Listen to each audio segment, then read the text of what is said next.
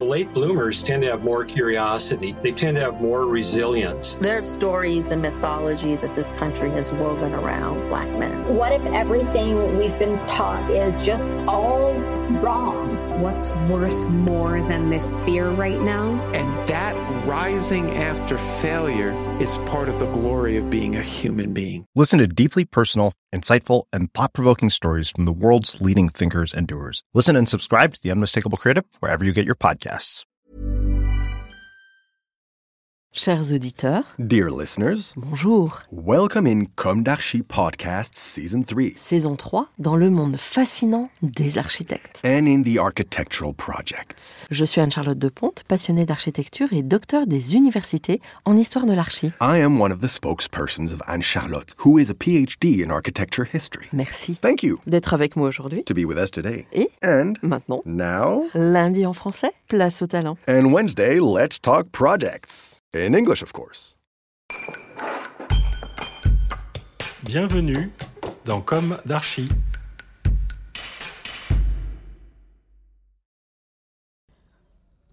Dear listeners, welcome to the third episode of our Comme d'Archi summer series on the theme Short Chronicles and Beautiful Castles. This is Esther on behalf of Anne Charlotte. I had the pleasure of writing this episode. Today, thanks to one of our listeners, we are talking about Jacques Germain Soufflot and more precisely about one of his little known works, the Rivette House. Born in 1713 and died in 1780, Jacques Germain Soufflot is famous for having designed the Abbey Church of Sainte Geneviève, also called the Panthéon, 1755, the square courtyard of the Louvre, where he demonstrated a profound knowledge of the rules of proportions linked to an unequaled art of molding, or the restoration of the Hôtel Dieu in Lyon, 1741 1761, in particular the Great Dome. To quote Hervé Grandsart on the Panthéon, far from the clever games of elevations with superimposed orders and pilasters, the new architecture aimed at nothing less than moralizing its practice, henceforth charged with translating the wheel of material and moral progress of the whole society. Jacques Germain Soufflot mastered the art of building perfectly. Between his extensive knowledge of the Gothic, stereotomy, the art of cutting and assembling pieces in stone masonry but also in carpentry, and his taste for neoclassicism, Italianate antique architecture. He took a stand against the Rococo movement called modern chicory by his patron, the Marquis de Marigny. He appreciated the contrast between the lightness of medieval churches and the heavy Roman vaults. He also showed a certain liking for verticality, particularly the lantern towers, characteristic of certain Gothic cathedrals. This is a tower that rises above the transept crossing in some churches and has openings through which light can enter the building. All these influences can be found in the Rivette House, an intimate castle built for the Lyonnais goldsmith Jean-Baptiste Pitra. According to Gilbert Garde, the city dweller is never so well in town as when he is in the country. Perhaps this was the reason why Jean-Baptiste Pitra bought the Rivette estate in 1734. A wealthy bourgeois, he had his recreational palace designed by a young architect, Jacques Germain Soufflot.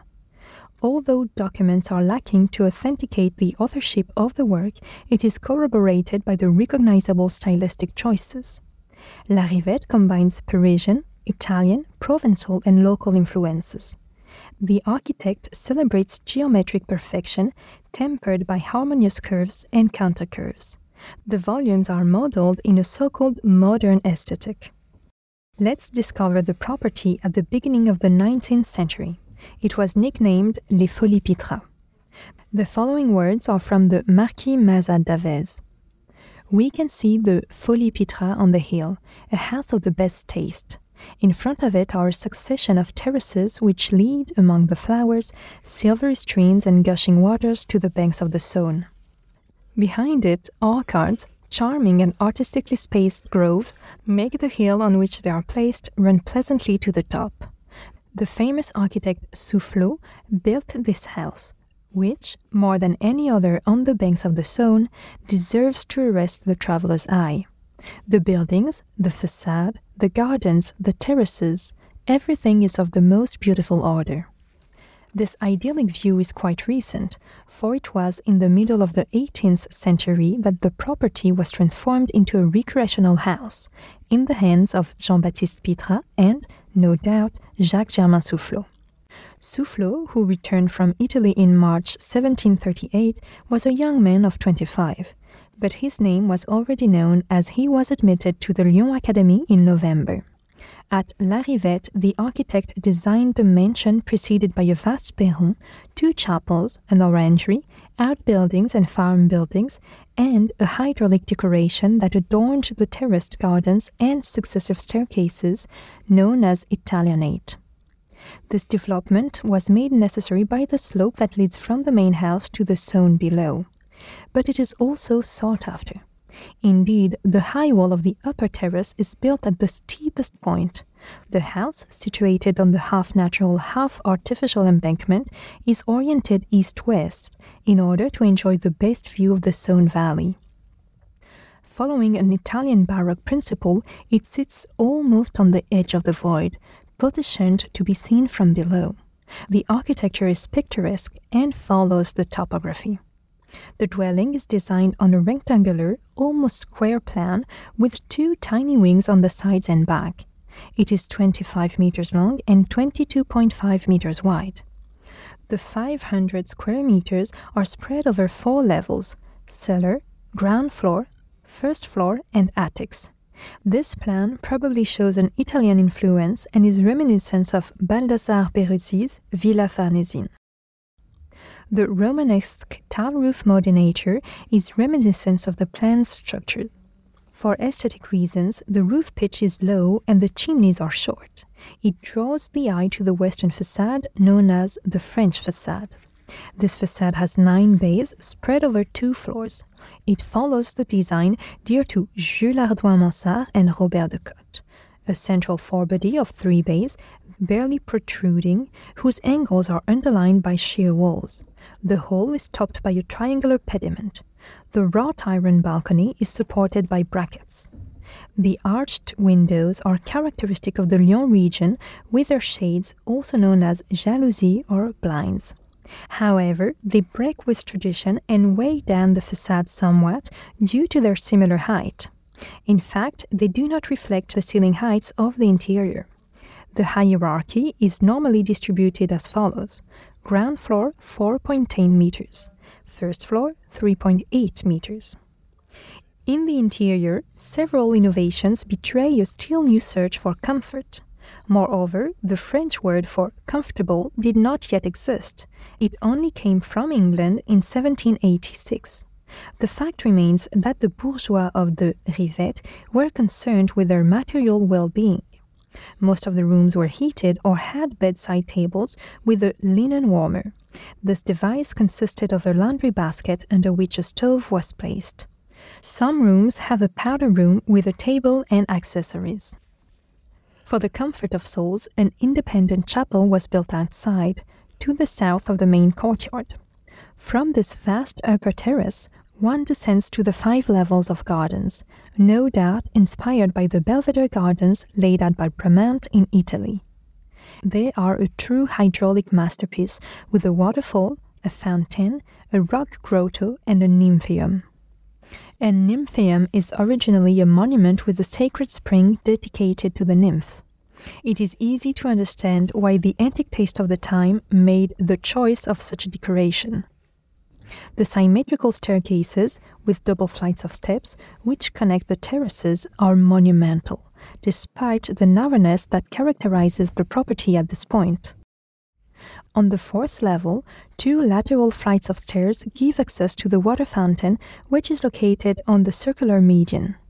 Thus, the entire design of the Rivette estate reflects a certain Italian intuition. But Soufflot, also drawing on Lyon's know how, proposed a synthesis of ancient, Italian, and local traditions, revealing his art. The alternating rows of stone pebbles are arranged in the shape of fishbones. To imitate the Roman tuff and peperino, the bases are made of smooth stones and blocks. The work on the stone, which is alternately polished or rocky, is reminiscent of the Villa Garzoni. Each material has its own color in variations of gray, white, and beige. Time has since erased the nuances. The contrast between the almost austere purity of the volumes and the fashionable decoration made of curves and countercurves gives the Rivette its picturesque character. In 1920, the Rivette was used as a diocesan retreat house.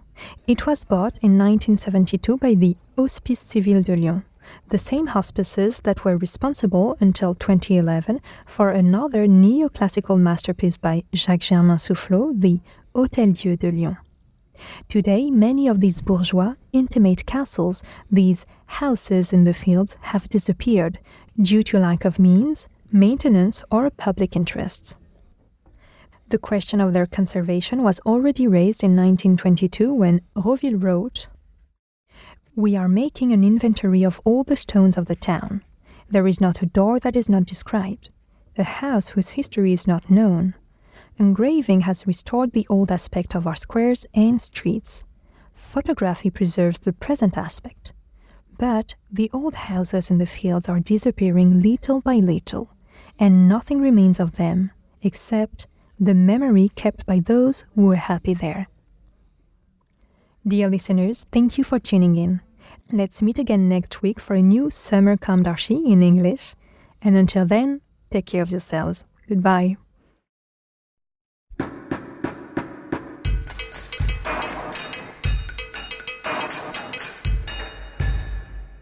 Thank you for listening. Thanks to Julien Rebours, sound engineer, who is collaborating with us today. Don't forget to tune in to our previews on Instagram at Comme Podcast. If you enjoy this podcast, don't hesitate to promote it by giving it five stars and a little comment on Apple Podcast or on your favorite podcast platform. And above all, subscribe to listen to all of our episodes for free. See you soon, and until then, take care of yourself. When you make decisions for your company, you look for the no-brainers. And if you have a lot of mailing to do, stamps.com is the ultimate no-brainer. It streamlines your processes to make your business more efficient, which makes you less busy. Mail checks, invoices, legal documents, and everything you need to keep your business running with Stamps.com. Seamlessly connect with every major marketplace and shopping cart. Schedule package pickups and see your cheapest and fastest shipping options from different carriers. With rates up to 89% off USPS and UPS rates. And with the Stamps.com mobile app you can take care of mailing and shipping wherever you are. Make the same no-brainer decision as over 1 million other businesses with stamps.com. Sign up with code program for a 4-week trial plus free postage and a free digital scale. No long-term commitments or contracts. That's stamps.com. Code program.